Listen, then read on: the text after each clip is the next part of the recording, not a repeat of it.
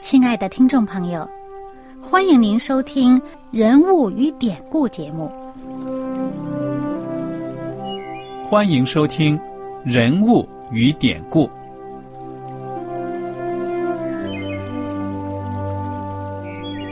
听众朋友们，当你读圣经的时候，不知道有没有过这样的想法？生活在几千年前的圣经人物。与我们这生活在二十一世纪的人有什么相关吗？那些古时候缔造了历史的伟人们，只是些令我们感叹而望尘莫及的对象吗？那些败坏了品德的小人和有负圣托的失败者，难道只是为了让我们嗤之以鼻吗？在这个人物与典故的节目里。我和小燕将与大家一起，通过圣经中的人物和他们的事迹，看看我们能从他们的故事中得到哪些启发，以便用正确的态度来对待我们每天所面对的生活和挑战，共同奔走天国的旅程。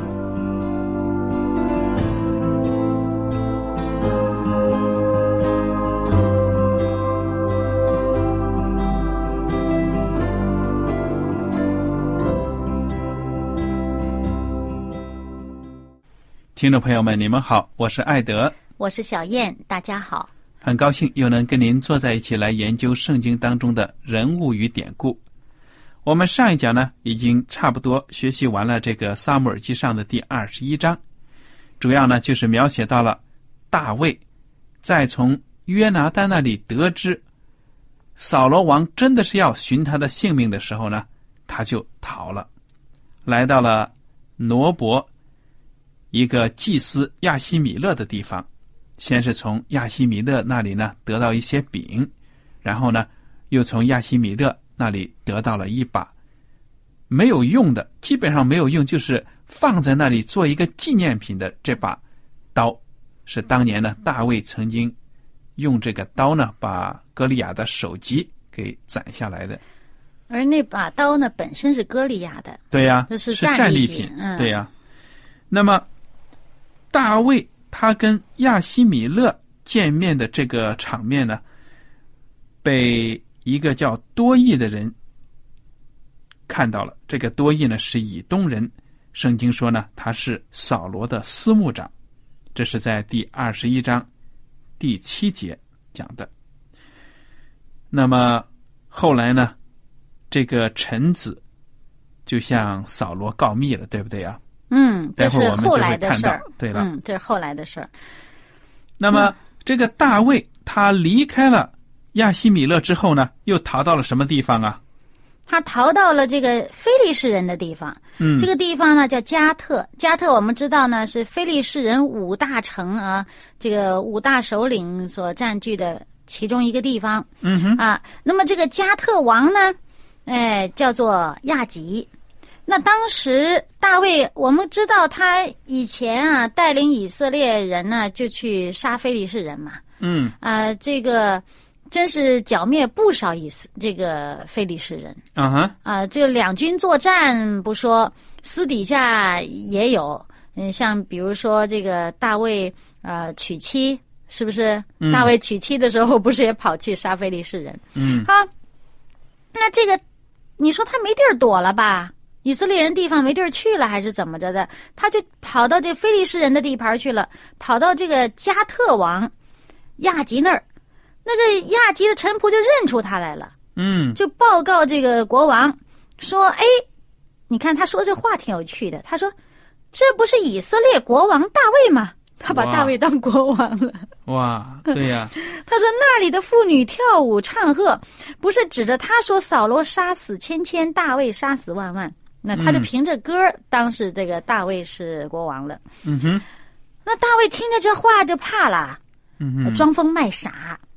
对呀，因为你想想，他到了那个地方，如果真是大卫的话呢，真是一个被当成国王的话呢，他自己的安全就不保了呀。对呀，人家一看这是敌人呐。对，所以他唯一的办法呢，就装的自己不是大卫。结果你看圣经讲的多清楚啊！就在众人面前改变了寻常的举动，在他们手下假装疯癫，在城门的门扇上胡写乱画，使唾沫留在胡子上。哇，你看这个跟我们古代的什么故事都很像啊！一到了外国，被人家认出来或者怕遭到迫害呢，就开始装疯卖傻。嗯，这个结果呢，他的这个演技成功不成功啊？成功啊！这亚吉 就说：“嘿嘿，我我这儿也不缺疯子，你把他带到我这儿来干嘛？”对呀、啊，这时候大卫就可以顺利的离开了非利士的人的这个地方哈，他就逃到一个山洞，这个洞呢叫做亚杜兰洞。嗯，嗯，那么大卫呢，嗯就在这里面。其实呢，你一读这圣经就知道，这亚杜兰洞这个地方呢，可以说就是大卫的梁山呢，逼他上梁山了，对不对？对他这个洞啊不小，挺有名的。嗯他这个名声在外了，他的弟兄啊，呃，父亲全家人听见了，都跑到他那儿去了。嗯哼，啊，其实老实说呢，这个父母听说孩子在这儿，本身一方面可能也是怕被追杀哈，怕被牵连；嗯另外一方面呢，也是对孩子的支持，啊，就去投靠他了。嗯那他们这一家人都聚在一块儿。那么此外呢，除了自己家人之外，还有什么人呢？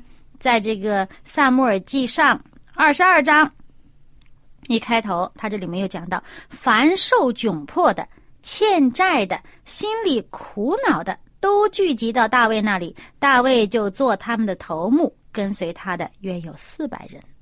所以也算是乌合之众啊，都跟着他，把他当成山大王了。其实我们看到，好像都是一些，呃，没有出路的人去投靠他哈。对呀、走投无路了。嗯，那么其实呢，在这里我们看到，其实大卫也挺本事的，因为我们知道他后来所带领的这帮人呢，这是很精锐部队啊，变成这是很有这个战斗力的。那你说他能把这些好像很失意的呀，呃，心里面不大好过的这些人，能够把他们组织的好好的，能够带领他们成为这个，呃，能能拼善打，这个很有战斗力的这么一些部队的话，这是很不容易的事。显然这个大卫是非常有才干的，嗯，在这方面。有领导力，嗯。有鼓动力。嗯，其实我觉得大卫他所要能做的呢，就是把希望给这些人，对不对啊？嗯反正这些人都是走投无路了，生活窘迫到这种地步了。嗯，哎，他们认定大卫了，大卫又给他们希望的讲话啊，什么就能够带动他。嗯而且大卫本身也是很有才华的。他也很善于鼓励人。我嗯们看到圣经的诗篇里面很多诗章都是大卫所写的，那里面那些真是对我们现在的人仍然是很大的这个鼓舞啊。有很多的诗篇对我们现代人都是很有用，为什么呢？就是因为他所做的这些诗歌，他所讲的那个时候，他真是很依靠上帝，上帝圣灵感动他做下来的呢，这些事呢对人的是有益处的。嗯哼，那么这时候呢，我们知道他等于说成了个山寨，好像有点像这个，呵 呵呃，刚刚艾德说是山大王这个样子了哈。但是呢，父母在身边总是不好，因为呢，怕这个父母年纪大了，承受不起这个颠簸，你可能被追的话，他们随时要挪地方嘛，对吧？嗯于是呢，大卫就把他的父母呢送到摩押王那儿去了。嗯送到摩押那个地方，呃，让他父母住在那儿。那么这圣经上讲呢，大卫住山寨多少日子，他父母也住摩押王那里多少日子。说明这个摩押王对大卫还是很敬畏的，很惧怕的，因为他知道的厉害啊！我要不好好善待你的父母，说不定你回来把我灭了，对不对啊？不过这很难讲，圣经上没说，我们瞎猜。好了，那么这时候呢，啊、有一位先知叫做加德，他就来告诉大卫，他说：“你呀、不要住在山寨里边儿，真好像流寇似的。哈哈，他这里面说，说你不要住在山寨，要往犹大地去。嗯，犹大有什么好？这个大卫本身他就是犹大这个支派的人嘛。那么于是呢，大卫就听了劝，他就离开那个地方啦，他就到了这个哈列的树林，就是犹大的地盘了。我看也比这山洞好不了多少，树林里头啊不，过也是走来走去吧，嗯、躲来躲去的，流动性很大。但是不管怎么说，是在自己的国家，在自己的民族的这个范围里，嗯，对？吧？好了，那这扫罗这边呢？啊，圣经上讲他就在拉玛，拉玛这个地方我们知道是这个撒母耳住的地方哈，嗯但是他呢，呃，不是跟撒母耳在一块儿哦。啊，他坐在那儿休息呀、他四周围有他的臣仆站在那儿啊，他就在那儿发牢骚，在骂人了。你看他说什么话呢？在这个第七节，我们见到扫罗，他就对他左右势力的臣仆说：“便雅悯人呐、你们要听我的话。耶西的儿子能将田地和葡萄园赐给你们个人吗？能立你们个人做千夫长、百夫长吗？你们竟想结党害我！我的儿子与耶西的儿子结盟的时候，无人告诉我；我的儿子挑唆我的臣子谋害我，就如今日的光景，也无人告诉我，为我忧虑。嗯，他在那儿骂人，说什么呢？就是说，便雅悯人呐、其实他这里我们看，他好像在激起他的这个臣仆对这个啊支派的这种效忠，来希望他臣仆对他这个效忠。他是骂他的臣子不忠于他自己，对呀、因为大卫是犹大人嘛，犹大支派的。嗯，但事实上呢，你这是一个统一的国家，你在这个时候，以色列人是整个是一个王国，你在这里面去说什么便雅悯人呐、犹大人之类的话，他就他就说哈，你你你们去跟大卫，呃，难道他会给你官儿，给你地位，给你什么什么什么？那他用这样的方法，他想激励起他这个呃本支派的人对他的这个忠心，但结果他激起了什么呢？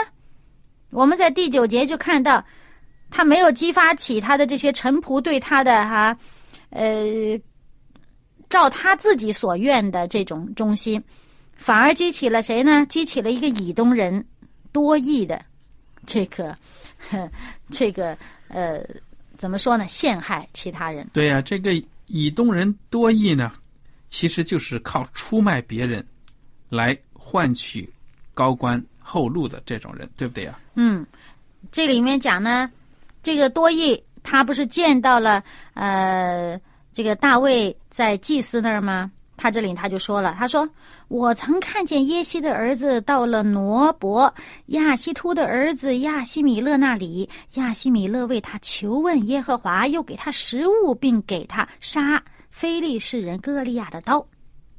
嗯，哎，这三件事儿，给了食物，给他刀，还为他求问耶和华。嗯，这时候这王一听，好，你们祭司竟然跟这个呃大卫联合起来，想害我，谋权篡位，还是怎么着？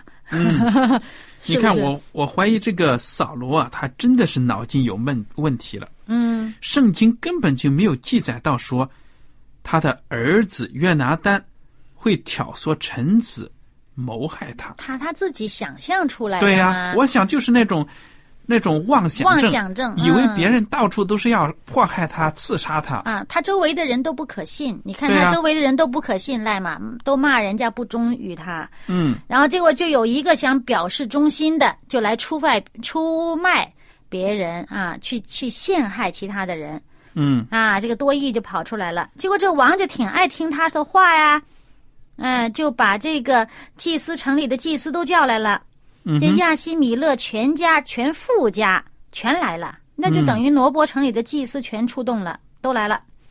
来了以后，这扫罗就质问他们啊，结果呢，这个亚比米勒呢就回答了，嗯。其实亚亚西米勒嗯。他就觉得呢，其实我们自己都是很冤枉的，而且呢，他还用问话的方式呢，对扫罗说：“你为什么要这么怕大卫呢？为什么要杀他呢？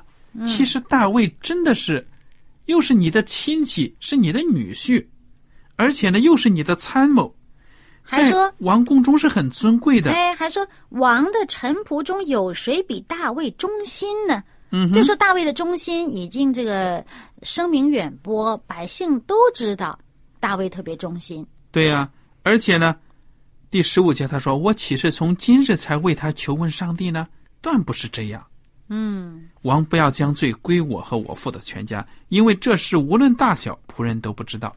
他指的这事儿就是呃，好像叛国啊、谋害王的这件事儿。对呀嗯，说明这些祭司呢，可以说是兢兢业业的做自己的本职工作，没有参与政治的。哎，而且呢，你看他会为这些有大权的人祷告。嗯哼，他说他会问大为大卫求问耶和华上帝，那显然也不只是为大卫了，也对呀他说我以前也为啊，嗯哼。不只是现在嘛，但是这个扫罗王，为扫罗。嗯、对呀、扫罗王啊，根本就不听他讲，嗯，就说亚西米勒啊，你和你父的全家都是该死的。哇，一句话就判人家死刑，然后就命令左右的侍卫来呀，把他们推出去杀了。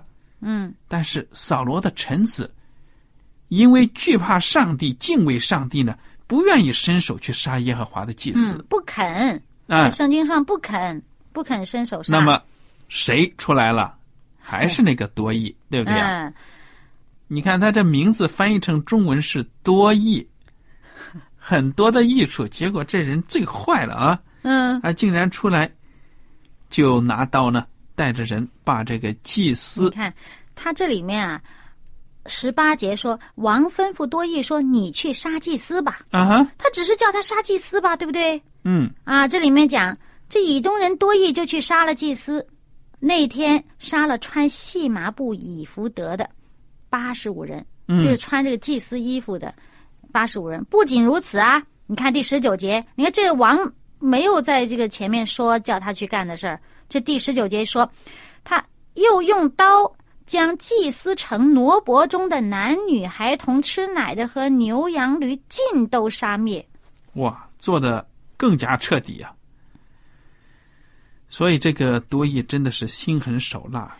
那我们不知道这个是灭城的这个指令，扫罗有没有做出这么一个指令啊？整个要把整个城毁灭。那但是呢，不管怎么说，事实上这是多益也是在扫罗可以算是他认可的情况下吧，那当然了，这么大的事情啊，灭了城了。那在这种情况下，我们就可以看到呢，祭司给灭了，那这个祭司制度还有吗？我想应该当然还有其他的祭司啊，不光是这一个地方的嘛。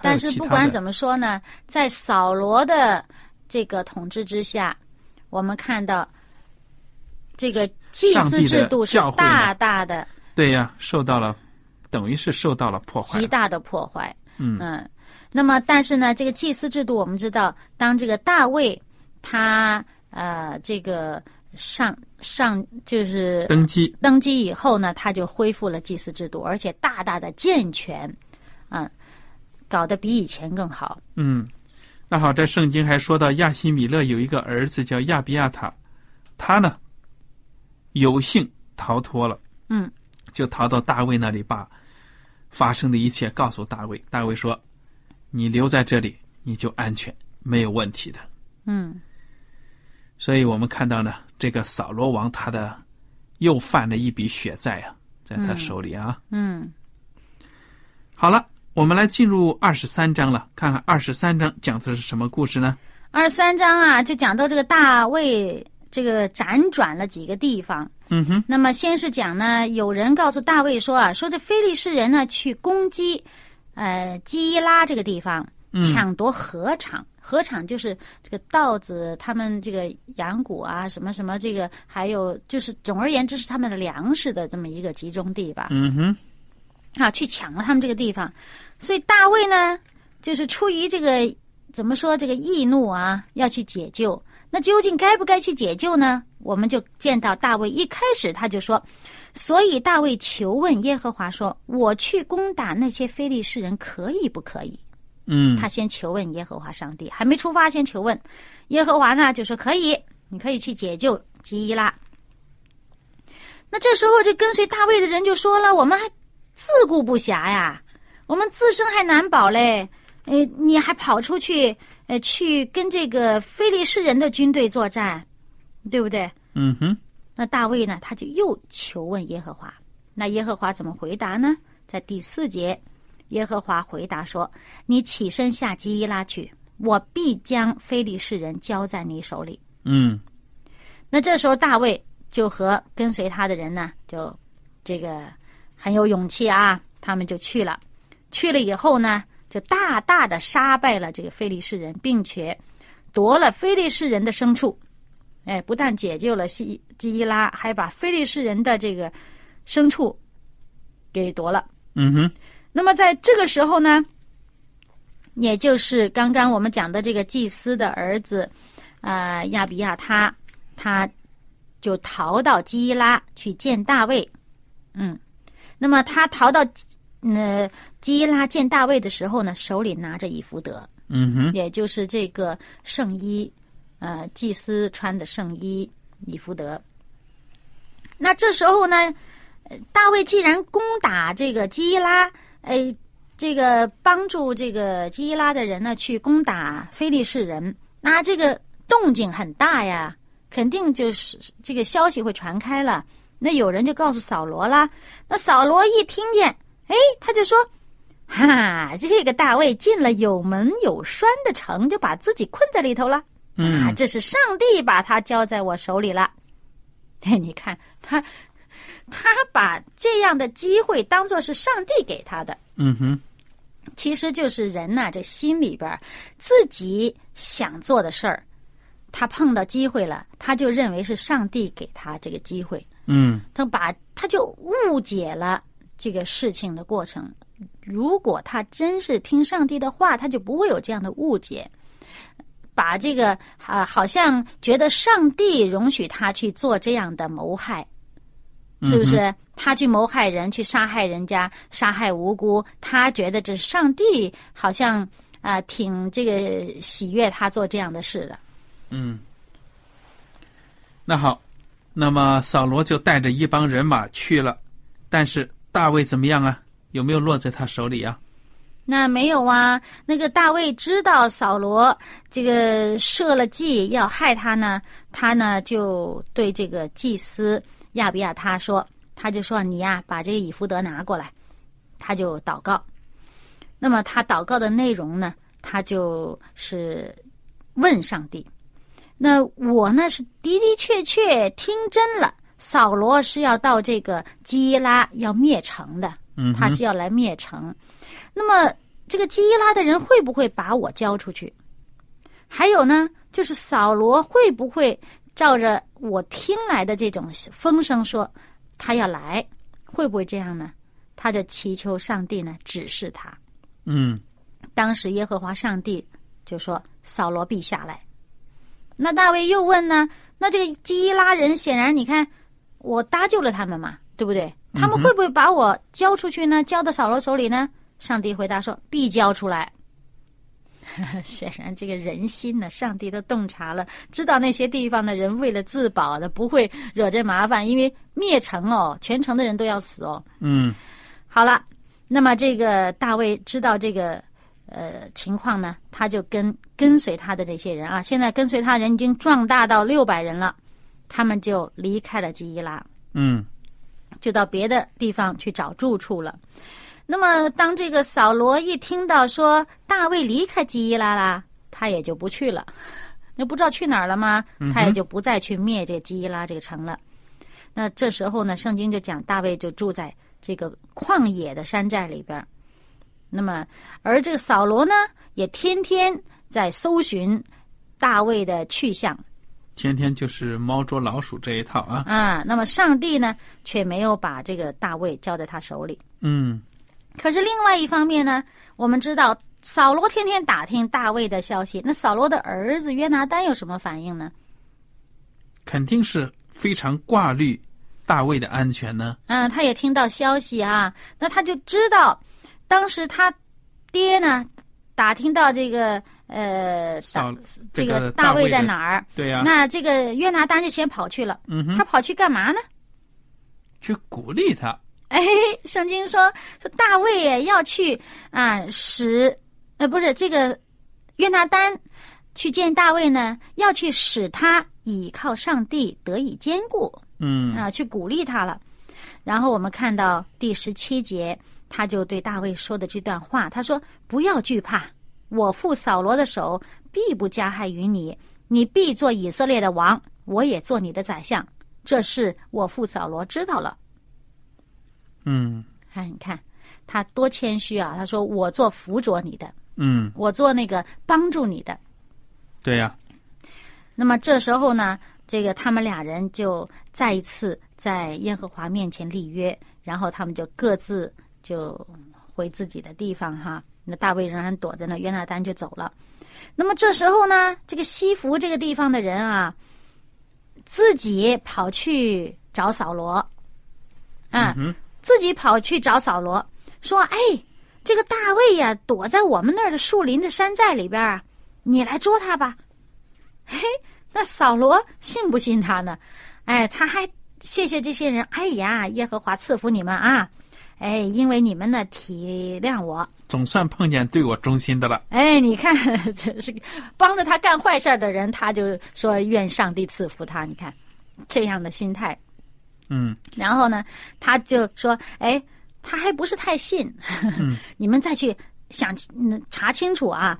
因为呢，我听说这个大卫很狡猾的，你去查清楚再来报告我，我一定去把他，嗯，这个抓出来啊。如果他躲在这个犹大的境内，我必从千门万户中搜出他来。你看这话嗯说的。